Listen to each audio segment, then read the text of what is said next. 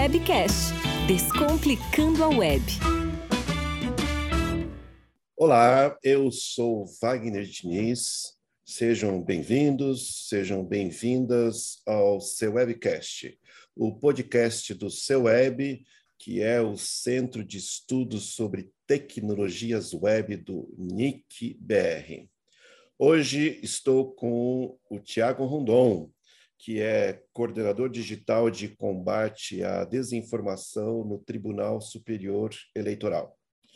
O Tiago, ele também é coautor da pesquisa Desinformação em Eleições, Desequilíbrios Acelerados pela Tecnologia, e também escreveu o white paper Recomendações Sistêmicas para Combater a Desinformação nas Eleições do Brasil, pelo Instituto Tecnologia e Equidade em 2018.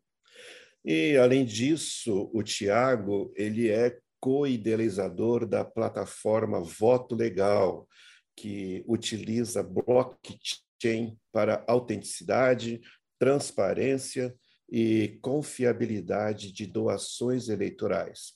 Além disso tudo, ou, ou até por isso, ele também foi o ganhador do prêmio Inovare.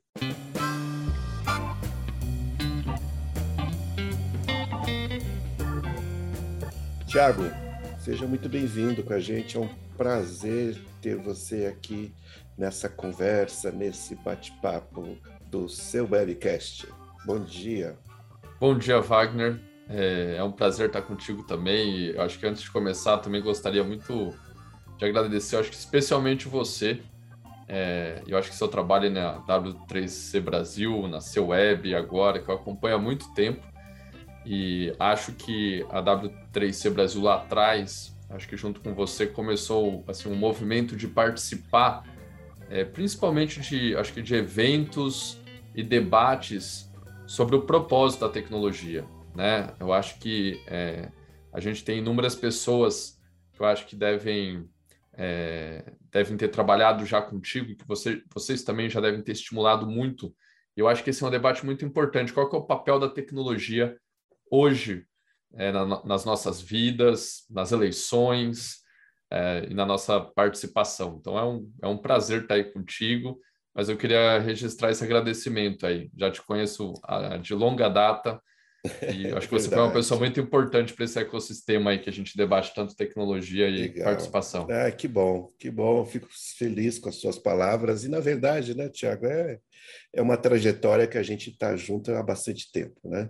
É. E, e, a gente sabe que essa caminhada é uma caminhada que se faz junto, não se faz sozinho. E, e temos visto aí avanços importantes, né? E por falar nisso, né, na trajetória, é, Para mim, assim, que te acompanho já há algum tempo, é claro que você fez um movimento aí na, nessa trajetória profissional para focar muito mais no tema tecnologia e eleições. Já acho que desde 2016, se eu não me engano, quando você né, é, fez a plataforma Voto Legal. Por que esse movimento seu para essa temática? O que, que te levou a, a, a se dedicar né, um, profissionalmente e gastar mais tempo, mais energia sua para isso? É, é, um, é, uma pergunta boa, até para mim, fazer uma reflexão. Mas eu acho que tem um, um ponto é, que acho que é importante, de modo bem resumido. Eu tive o privilégio, e tenho o privilégio de ter um pai professor universitário. Então, eu comecei muito cedo a programar e a trabalhar com um assunto, é, e numa época onde não existia nem internet onde eu morava. já não sou mais tão novo. então, numa época das BBS, é, um pouco antes, eu sou do Mato Grosso do Sul, em Campo Grande, mas eu tive acesso ao computador muito cedo. E isso foi um grande privilégio, porque eu aprendi a programar muito cedo, comecei a trabalhar muito cedo nessa área, e quando chegou a internet em Campo Grande, é, só para um, um, caso que eu acho interessante, lá era em Campo Grande era sincronizado uma vez por dia o e-mail É, então, meia-noite, enviasse todos os e-mails, você recebia todos os e-mails do provedor. Então, assim, era uma internet totalmente diferente, assíncrona, totalmente assíncrona, diferente. Assíncrona, completamente. E, e, mas eu acho que a gente, é, eu tive muito tempo para aprender nesse sentido, eu tive muito contato com software livre rapidamente. Assim, eu é, comecei a, a, trabalhar muito em projetos de software livre, principalmente no kernel do Linux, como programador, e, e ali eu vi o mundo, porque tinham comunidades espalhadas no mundo inteiro, é, projetos espalhados na web, na internet, onde podia ter, você podia cooperar, podia aprender, enfim, aquilo lá para mim sempre é, me chamou muita atenção. E logo que eu vim para São Paulo, me mudei por conta é, desse trabalho. Me mudei cedo, com 19 anos, e, e fui para um data center. É, trabalhar com sistemas bancários, com sistemas mais complexos, é, mas é, eu comecei a trabalhar num mundo muito fechado e logo eu, eu decidi começar a ter uma outro tipo de atuação com organizações da sociedade civil e, e com onde eu acho que te conheci é, com o movimento de dados abertos. Né? Então, ali quando surgia, quando não existia lei de acesso à informação, por exemplo, quando não é, é, transparência era, um, era assim, um, não, não existia uma definição, por exemplo, transparência governamental dentro de uma infraestrutura digital. E, e aí, logo que eu comecei a trabalhar com projetos como esse, é, eu, eu percebi que o, a questão eleitoral, é, e a gente passava por uma fase ali é, complexa de polêmicas é, sobre financiamento de campanhas, eu tive a sorte de conhecer o movimento contra a corrupção eleitoral, que são os criadores do Ficha Limpa, e 2016 foi o primeiro ano onde estava proibido a doação de pessoas jurídicas. Mas, ao mesmo tempo, não tinha absolutamente nenhum, nenhum caminho assim é, diferente do financiamento público. É, também não existia nenhum caminho para acompanhar as doações.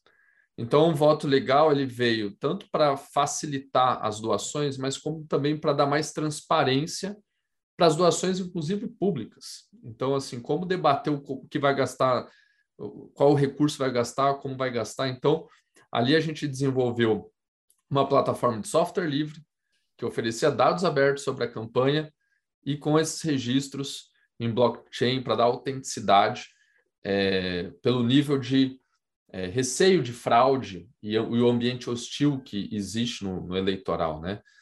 Então, basicamente, eu aprendi naquela campanha em 2016 que é, trabalhar a participação voluntária, seja com recursos financeiros, seja é, colaborando com serviços, tinha um potencial muito grande de é, construir um propósito maior dentro do ambiente digital. É, assim, basicamente, né, eu sempre comento, se quando a, internet, a web surge, a gente tinha aquela utopia de que os oprimidos vão ter vozes, né? eles vão ter um ambiente digital para debater, etc. Ao mesmo tempo em que isso ocorria, a gente olhava para o lado e via uma grande distopia. Né? Assim, já começa a questão de robôs, informações manipuladas, de desinformação, de crime cibernético, e que a gente vem acompanhando aí, né? vem aumentando essa polarização extremada, esse radicalismo, esse extremismo. Então, é, eu vi que ali a gente, é, a questão das eleições, ela principalmente no Brasil, ela tem um fator que determina é, muito como esse ambiente digital vai ocorrer em outros ambientes. Aí só para finalizar, que eu acho que é interessante, é, muito, muito do que surgiu sobre é, como é, são propagandas em TV e rádio, muitos debates desses é, informacionais, por exemplo, surgiram em contextos eleitorais no Brasil. E, e no digital, eu vejo que acontece e vem acontecendo a mesma coisa. A gente vem debatendo moderação de conteúdo, mas a grande preocupação que a gente tem hoje é eleições. Então, eu acredito que dentro desse escopo de tecnologias cívicas, que é onde eu, é, que é o contexto com que eu atuo, é, não tinha como não, não falar de eleições. Então, desde então, eu estou dentro desse mundo de eleições. uma bela história. É, você acabou mencionando aí na sua fala que, do, é que você começou a se deparar com, é, com a questão dos robôs e, e, e a desinformação junto, polarização do debate. Deixa eu ficar um pouquinho aqui nessa, nessa parte de robô. A gente sabe que os robôs já vêm sendo utilizados em, em, em, eleições já há algum tempo. É, que eu me lembre, é, acho que já na, na, na eleição é, da, do segundo mandato da presidente Dilma, eleição presidencial de 2014, é, a gente já tem notícias de que os robôs foram largamente utilizados ali. Você consegue, né, é, nessa, é, nessa sua imersão nesse assunto, você consegue é, é traçar assim um breve histórico do uso de robôs em, em eleições? É, é, quando que começa isso, onde que começa isso, provavelmente deve ter começado fora do Brasil. Você tem aí um, um, um, um histórico para contar para a gente? É, eu, assim, é, dentro da perspectiva de robôs, eu acho que tem um ponto que é, é talvez, se me permite dar um passo anterior, que é, é a questão da guerra de informação que a gente vive hoje. Né? Então, né? Hoje não, né? A gente sempre viveu essa guerra de informação e, e eu acho que, por exemplo, alguns casos é, aqui no Brasil, para a gente trazer um pouco para a nossa realidade, talvez muitos vão, vão recordar de eleições um pouco anteriores, os grandes disparos em massa de SMS e ligação, por exemplo. Né? Então, é, ali, talvez a gente não, não dá esse nome de robô, propriamente dito, porque a gente, muitas vezes, quando a gente vai falar de robô, a gente pensa em algo como o Cavaleiro lá de Leonardo, é, algo assim que tem uma aparência que a gente possa ver um, alguém assim como um robô, uma foto de alguém, né? a gente tem essa, essa necessidade, mas dentro desse escopo informacional, eu vejo que, assim, basicamente são softwares e que se a gente quiser fazer um aprofundamento aqui, que estão tentando se passar é, por alguém, seja através de uma mensagem de SMS, por exemplo, que você receba, é, e, ou seja num perfil de rede social que está copiando a foto do perfil de alguém, encontrando essa imagem, enfim. Então, eu acho que, assim, para a gente delimitar um pouco, falar sobre essa questão de informação ou de desinformação, né? E eu acho que dentro aqui do nosso corpo tentar é, fazer um pedir um esforço, por mais difícil que seja a gente conceitualizar a desinformação, mas eu acho que focar naquela intencional, aquela que a gente tem um tem atores buscando de maneira é, intencional propagar algum conteúdo que seja inexato ou manipulado mesmo. Então, quando a gente utiliza um, ferramentas para isso ou softwares para isso, é, a gente pode colocar isso dentro de uma caixa chamada robô é, que tem essa identidade, que tem uma função, que tem algo nesse sentido. A questão é que, com as mídias sociais, e como você mesmo colocou em 2014, nós começamos a ter no Brasil um maior número de estudos é, feitos aqui no Brasil por brasileiros é, sobre o uso desses robôs e o impacto que eles tiveram. Acho que a gente pode destacar acho que um, um estudo do DAPP, é, da, da, FGV, do DAP, é, que inclusive eu super recomendo para quem está interessado no tema a, a, acompanhar eles. Eles têm relatórios constantes sobre a utilização é, de robôs, e não só de robôs, mas dentro desse contexto de informação, por exemplo, eleitoral, política, e isso é importante, porque o que a gente vem é, percebendo é que a desinformação se antes era um disparo de SMS, era a criação de um perfil falso nas redes sociais, ela vem se é, ela vem se é, diferenciando demais. A cada eleição a gente vem aprendendo que é, os agentes desinformadores estão aprendendo como, por exemplo, as mídias sociais, a inteligência artificial das mídias sociais funcionam e como que eles podem atuar. Então, tanto do nível de ferramentas quanto do nível de comunicação, a gente vem percebendo uma evolução enorme. Então, a gente já se depara é, com um estudo da própria FGV que comenta que em 2014 nós tínhamos 10%, por exemplo, de perfis em algumas pesquisas que já estavam inflamando alguns temas. Já nas últimas pesquisas deles, eles já colocam a, é, a um, a, os assuntos estão sendo inflamados não por uma desinformação, eles estão sendo inflamados muitas vezes por uma notícia real tirada de contexto. E aí a gente começa a ver que não dá para debater esse assunto é, desplugando é, questões de informação e questões de tecnologia. Elas estão muito ligadas. Quanto mais a tecnologia está rápido, quanto mais os brasileiros utilizam tecnologia e rede social, a forma de informar e de desinformar também muda. A forma de utilizar softwares ou robôs para realização de é, eventos coordenados também muda. Então, é, eu acho que aqui é a pergunta por que, que eles podem, qual que é a função dos robôs numa eleição, né? Como que eles podem impactar nossos processos democráticos? Então, assim, acho que eu não respondi exatamente a tua pergunta, mas o meu foco era assim dessa evolução que a gente tem do uso do robô e dessa guerra de informação. Talvez seja interessante para você, como você tem é, é, é, esse, esse, esse viés, essa veia técnica, então você vai conseguir fazer isso, é, explicar para os nossos ouvintes como é que funciona né, é, é, esses robôs dentro desse conceito que você é, é, ofereceu para a gente, como é que eles funcionam e, e, e como é que eles contribuem para esse processo de, de desinformação?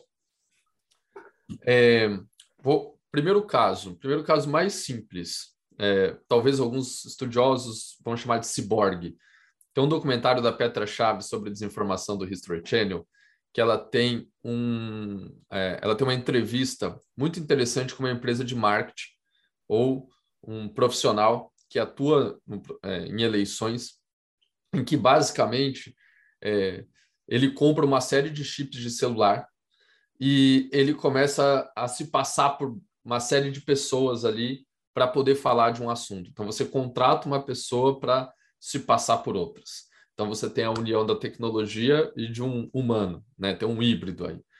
Mas o ponto dois, que é o mais preocupante, é quando há um desenvolvimento de software é, e de softwares que acompanham, por exemplo, BIs de redes sociais, é, que têm acessos a indicadores, a, ao que está sendo dito nas redes, para saber o melhor momento é, de, por exemplo, postar alguma coisa ou de responder alguma coisa.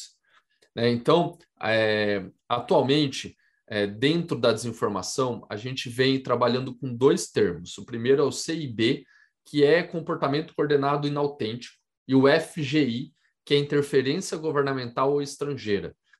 Esses dois termos, eles já vêm sendo utilizados pelas grandes plataformas para relatar, por exemplo, é, moderação de conteúdo ou algumas ações drásticas, como remoção de contas.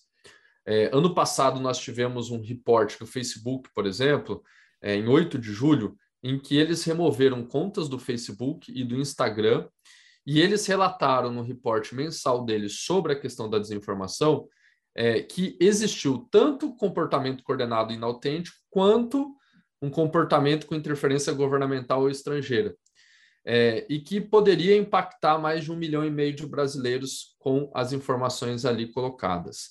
Então, o que eu estou querendo é, também colocar é que, como a gente tem uma. A questão do debate do robô, ele era até então só uma questão de passar por uma identidade, só que agora a gente vê que o principal, o objetivo dos robôs era coordenar alguma ação. Por exemplo, levantar um assunto, uma hashtag nas redes sociais. Mas hoje, se a gente achava simples aquela venda que eu comentei de um profissional ou alguém que, assim, digamos, profissional não, né? Isso é uma pessoa ali que era contratada para poder se passar por uma série de pessoas, Agora, a gente vê que há um movimento híbrido novamente, com grandes influenciadores digitais e software também. Né? Então, é, a gente tem a mistura de robôs, a gente tem de influenciadores, a gente tem um ecossistema grande atuando para isso. Né? E aí eu, eu, queria só reforçar, né? Se os agentes de desinformação eles já estão aprendendo a usar conteúdos genuíno é, nessa guerra de informação, ou seja, eles estão é, reformulando a maneira de propagar conteúdo. Por quê? Porque eles não querem ser pego pelos, principalmente pelos sistemas de IA. Não estou nem falando do sistema judiciário, estou falando do sistema das próprias plataformas para evitar que eles é, sejam pegos, vamos dizer assim. Então, é, só para finalizar, eu acho que quando nós formos debater robô ou inteligência artificial, acho que a palavra que a gente tem agora é, utilizado e trabalhado muito são as ações coordenadas. Entendi. Dessas ações, é, essas ações coordenadas, quais são os efeitos nefastos é, é, desse tipo de, de ação? Que, é, é, que possíveis impactos é, você vislumbra é, na sociedade e nas democracias, porque é, é, é, isso é um até onde eu estou compreendendo o que você está falando e, e, e, associando com aquilo que eu leio, isso me parece assim que é, é uma ação coordenada em larga escala e que não se limita ao território brasileiro, mas isso tem, um, um, de uma certa forma, um alcance global. Né? Quais são os efeitos nefastos dessas ações coordenadas? Eu acho que todos nós que trabalhamos com tecnologia, a gente assim precisa fazer uma reflexão profunda que a gente errou há uns 20, 30 anos atrás, é, quando a gente direcionou esforços de desenvolvimento é, na questão de construir aplicativos onde a gente procurava e se especializou muito na atenção. Então, tem um, tem um termo muito utilizado que é captologia, que é a ciência da persuasão aliado às tecnologias, que basicamente é como que nós podemos prender a atenção é, dos usuários dessa solução. Ou seja, os usuários estão pagando com atenção e não estão pagando nenhum dinheiro para isso. Isso foi ótimo para uma série de questões. A gente tem um lado muito positivo, por exemplo, no aprendizado, no compartilhamento de informações. A gente tem no mercado questões de publicidade, enfim. Mas o problema é que quando isso entrou na política, nas democracias, isso se mostrou uma ferramenta extremamente perigosa. Né? Eu gosto de contar um exemplo é, interessante utilizado é, pela Universidade de Stanford para falar sobre a ciência da persuasão, que é da pomba. Quando você tem uma, você coloca uma pomba numa jaula e você joga uma semente para ela é, comer, ela vai lá e pega essa semente e está comendo. Quando você coloca um algoritmo é, no, num dispositivo para liberar a comida, é, o que, que esse algoritmo pode fazer? Disponibilizar imediatamente a comida, esperar um minuto depois que você colocou, ou esperar uma hora depois e trabalhar isso de maneira aleatória. O efeito da pomba como ela não sabe quando vai ter o alimento, ela passa o dia inteiro bicando esse dispositivo do algoritmo, que é o que a gente faz nas redes sociais. A gente está o tempo todo procurando uma informação nova que não necessariamente foi colocado naquele momento. A gente acha que a gente está desconectado. A gente acha que sempre vai ter algo para nos alimentar ali. A, a, grande questão que é, a gente é, distorceu o debate público, o senso coletivo.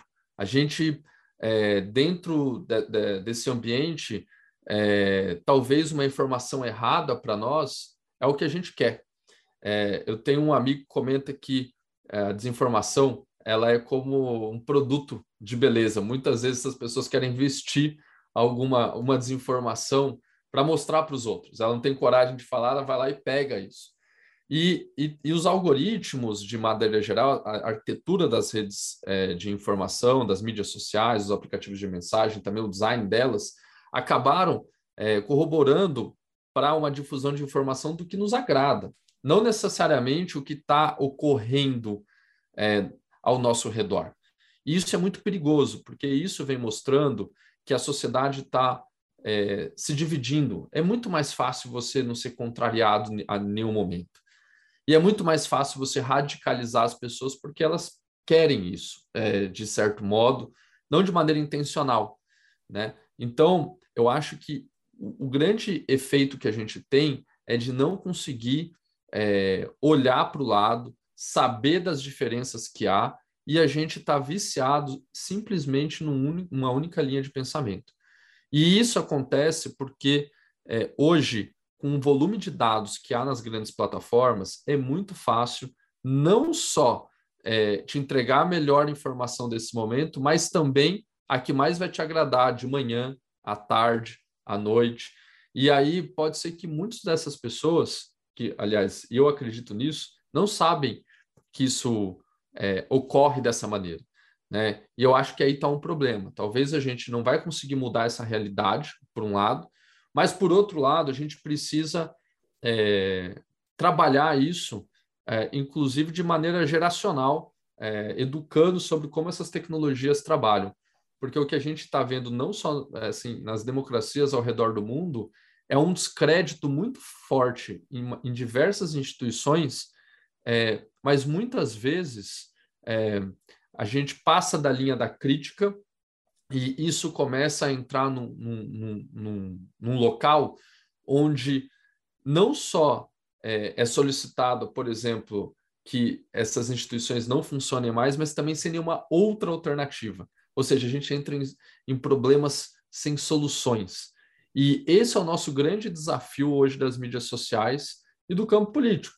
Né? A gente debater soluções e não só criar crises. E é, isso, é, é, é por aí que a roda está girando e eu acho que a gente precisa sair disso.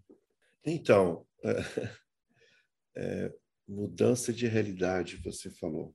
A web, né, ela, ela foi criada é, como um espaço de compartilhamento de conhecimento, né? troca de informações, é, de você buscar né? é, recursos na grande rede mundial, em qualquer lugar onde você né? é, pudesse encontrar aquilo que você necessita. E, e dentro dessa perspectiva, ela acabou né, é, é, tendo no seu gen essa é, essa força libertária, né? A, a, web é um espaço de liberdade e de desenvolvimento da humanidade, assim vem falando o, o é, Tim Berners-Lee, o criador da web. No entanto, o próprio Tim ele tem mostrado que a, a, a sua criação é, vem sendo utilizada de maneira diversa para desinformar, né, como você está tá mostrando muito bem, né, é, é, de tal maneira assim que o que você acabou de falar também, os valores humanos mais básicos de né, tolerância, respeito à diversidade, e, e, e vem sendo né, abalado. O próprio Tim vem né, já há três, quatro anos é, publicando a cada ano um manifesto em que ele aponta esses problemas de desvios né, é, na forma que a web vem sendo utilizada. Como é que você acha que a gente pode resgatar esses princípios originais humanitários da web? Essa é uma pergunta complexa, mas eu, eu vou tentar. É, eu acho que a gente tem muitas coisas que nós precisamos, mas tem uma é, que é fundamental, na minha opinião, que é garantir a privacidade dos usuários. É, eu, eu vejo que é, vejo com bons olhos a, a questão é, do aumento do debate sobre privacidade atualmente. Eu confesso que há 10 anos atrás eu olhava e falava assim: perdemos essa briga e essa guerra, já foi e não tem mais o que fazer.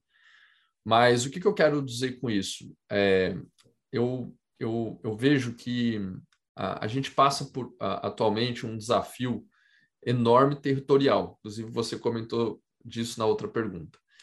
E as grandes empresas de tecnologia, atualmente, elas, se você parar para pensar sobre mercado, as maiores empresas do mundo hoje são as que lidam com atenção, como a gente acabou de falar. É, as maiores empresas do mundo hoje têm uma audiência maior do que qualquer coisa que a gente teve na história. Por exemplo, Facebook, YouTube, hoje tem mais, digamos, fiéis do que a Igreja Católica teve em qualquer momento da sua história. É, então, assim, a gente tem algoritmos determinando que essas pessoas vão estar assistindo todos os dias, ou ouvindo todos os dias. Então, a gente tem aqui uma questão que vai ser muito difícil a gente atuar só com a conscientização dos cidadãos ao redor do mundo. Nós é, é, precisamos mudar a maneira com que a gente constrói tecnologia.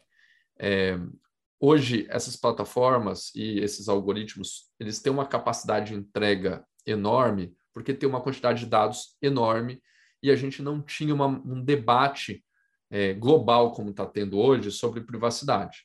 Hoje é uma questão de soberania nacional. É, hoje, é, países estão debatendo que plataformas ou não podem operar nos seus países.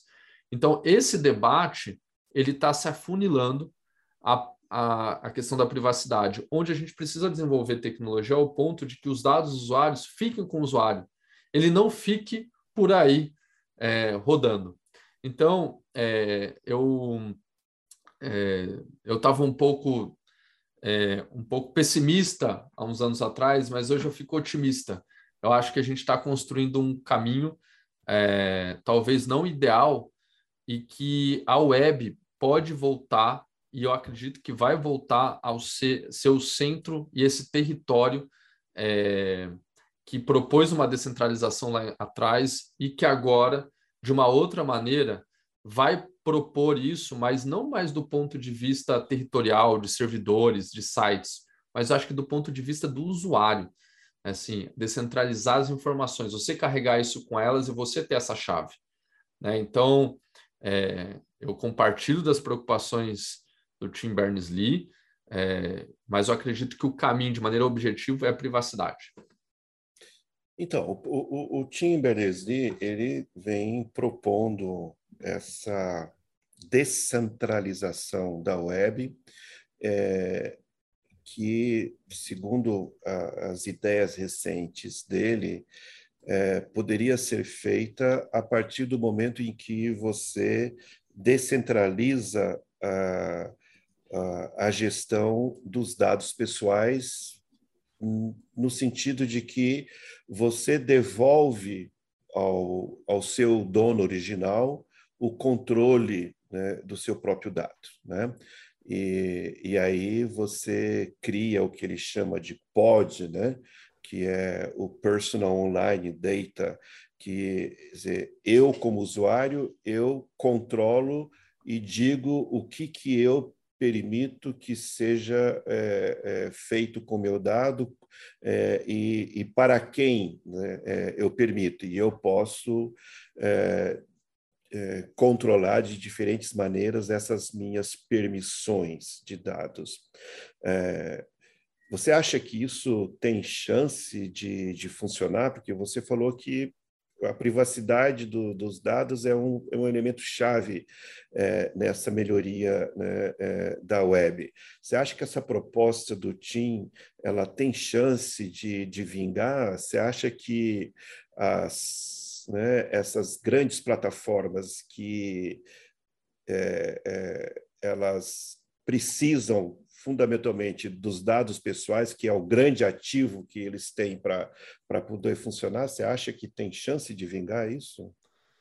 Olha, eu não sei se essa ideia específica com essa implementação, mas eu acredito que de maneira conceitual, sim.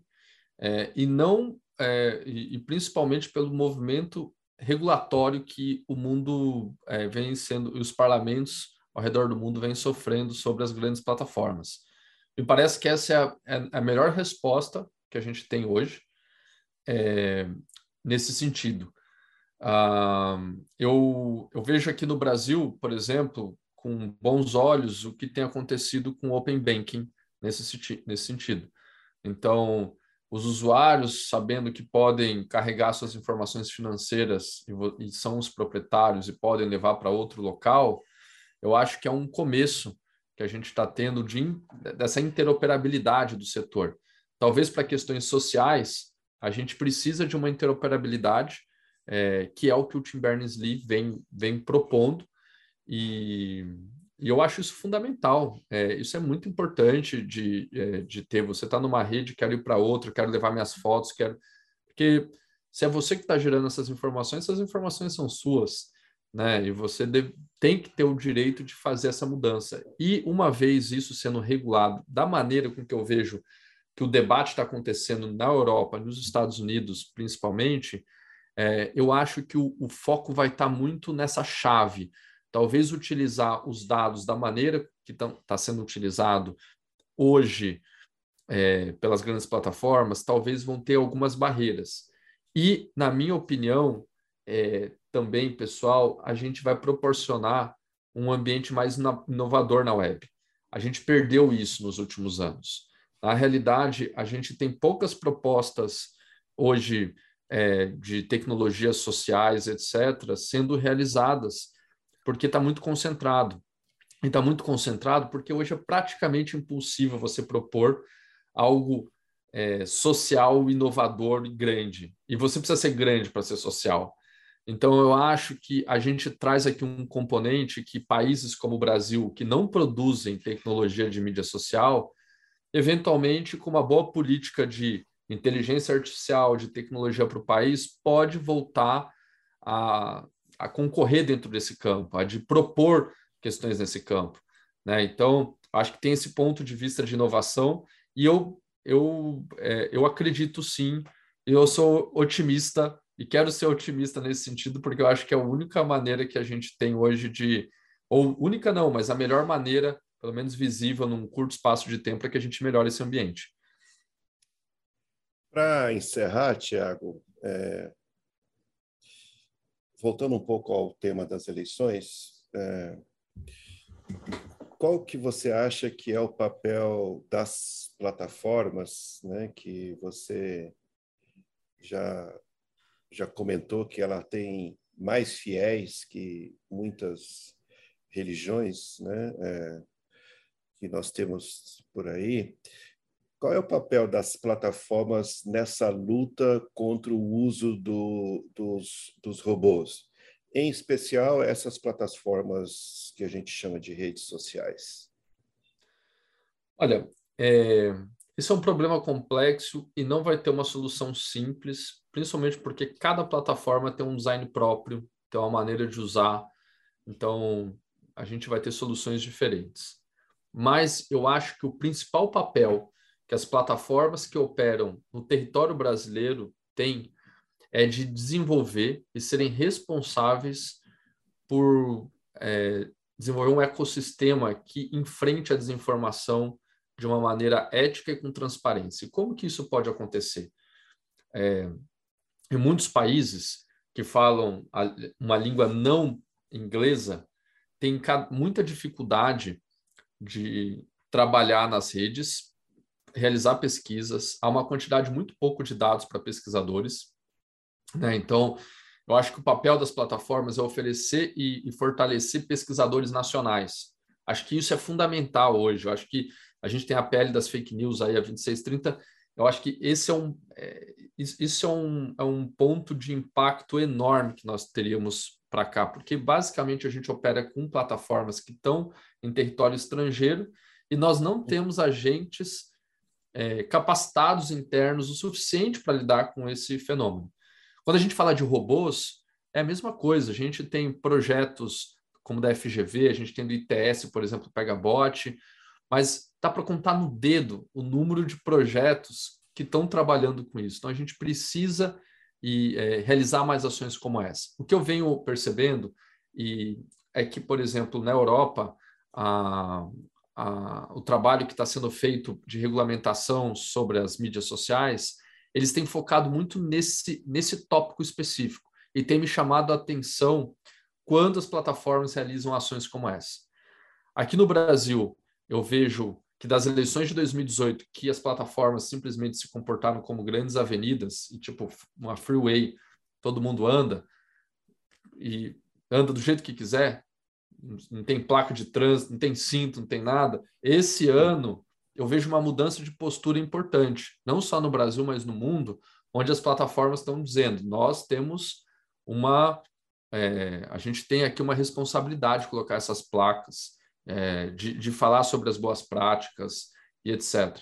Mas eu acho um erro a gente, como um Estado, como o Brasil, a gente solicitar e esperar que é, só das plataformas. A gente precisa de um ecossistema, a gente precisa da, das, da imprensa, das organizações da sociedade civil, de pesquisadores. A gente precisa de um ecossistema olhando para isso. E não tem jeito, a gente vai ter esse ecossistema com mais dados, com mais transparência. E acho que esse é o ponto principal também dessa, desse enfrentamento agora.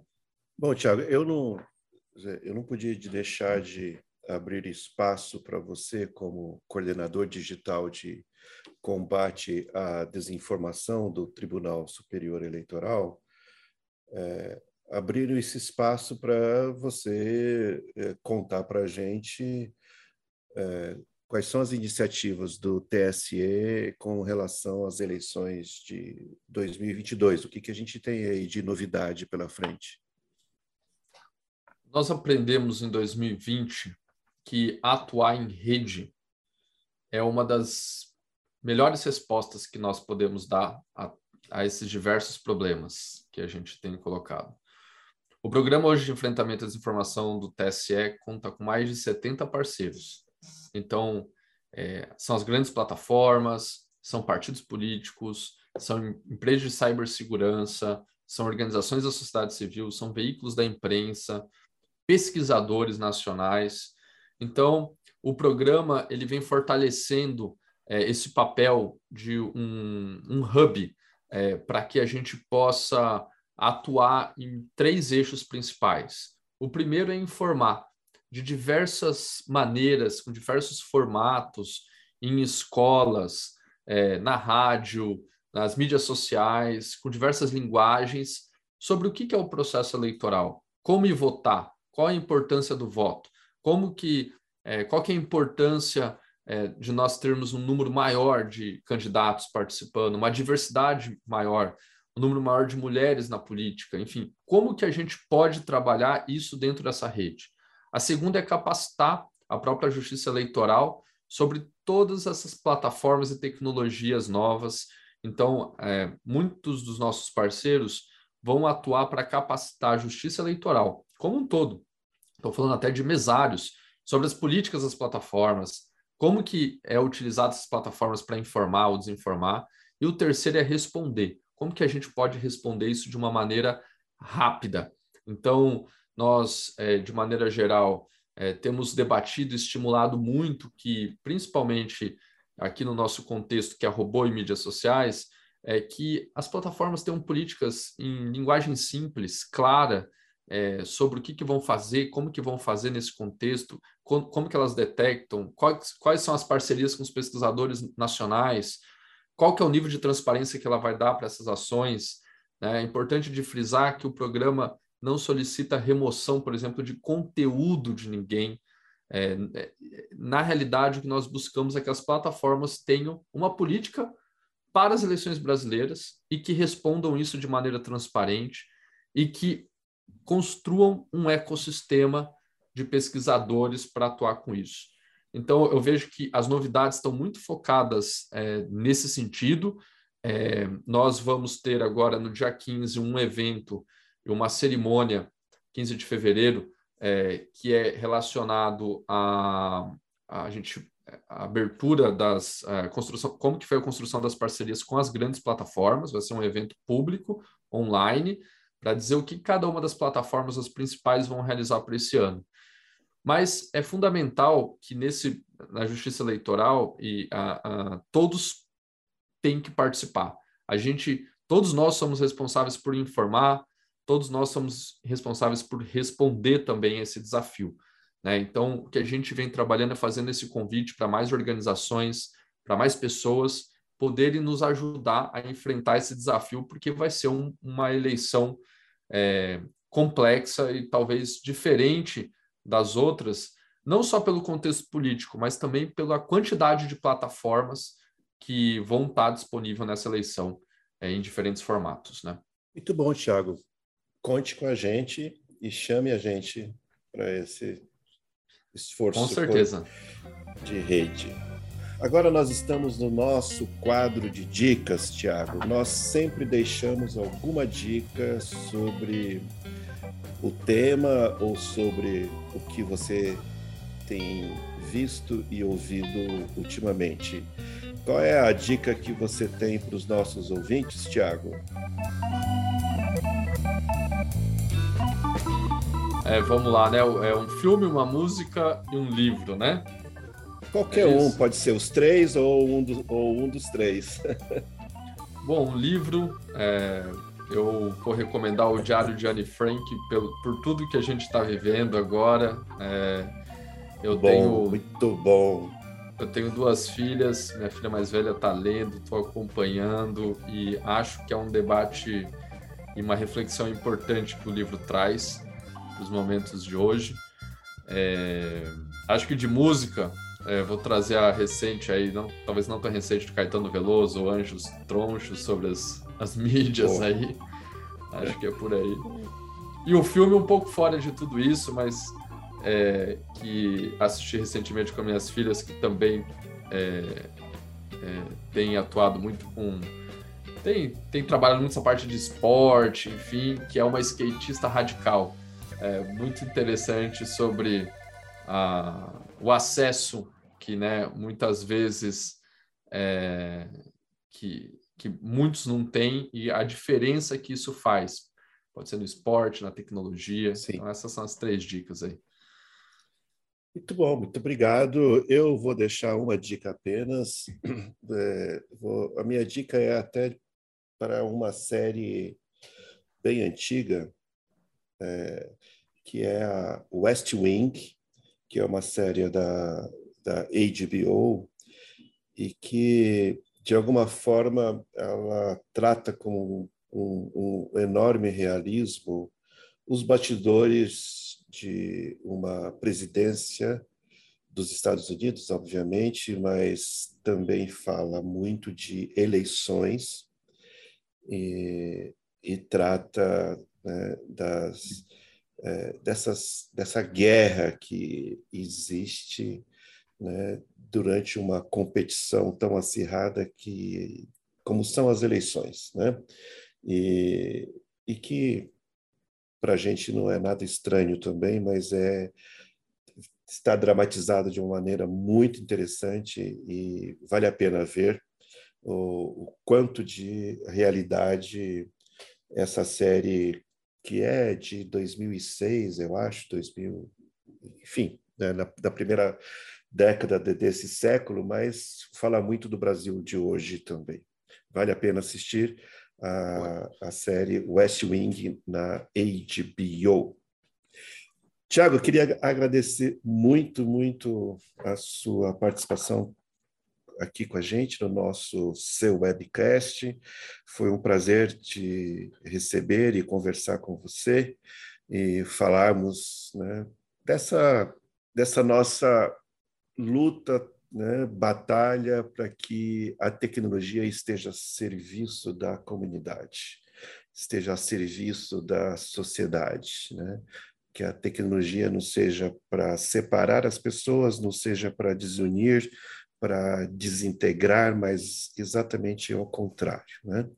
E é, só tenho elogios para você, pela sua trajetória, pela sua é, é, batalha agora dentro da, do Tribunal Superior Eleitoral para fazer das tecnologias algo extremamente útil nas nossas eleições.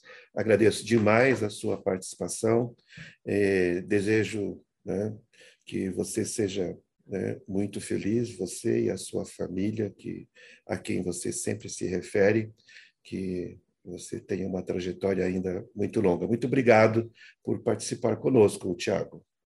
Eu que agradeço, Wagner, estou sempre à disposição. É, essas conversas são, são ótimas e tudo de bom para todos aí. Obrigado, pessoal. Valeu, gente. Então, agora eu vou passar a palavra para a Bia Rocha, que é a nossa produtora do seu webcast, e ela tem um recadinho muito especial para vocês. Bia, é com você, Bia. Obrigada, Wagner. Olá, pessoal. Eu sou a Bia Rocha e vim passar um recado para vocês.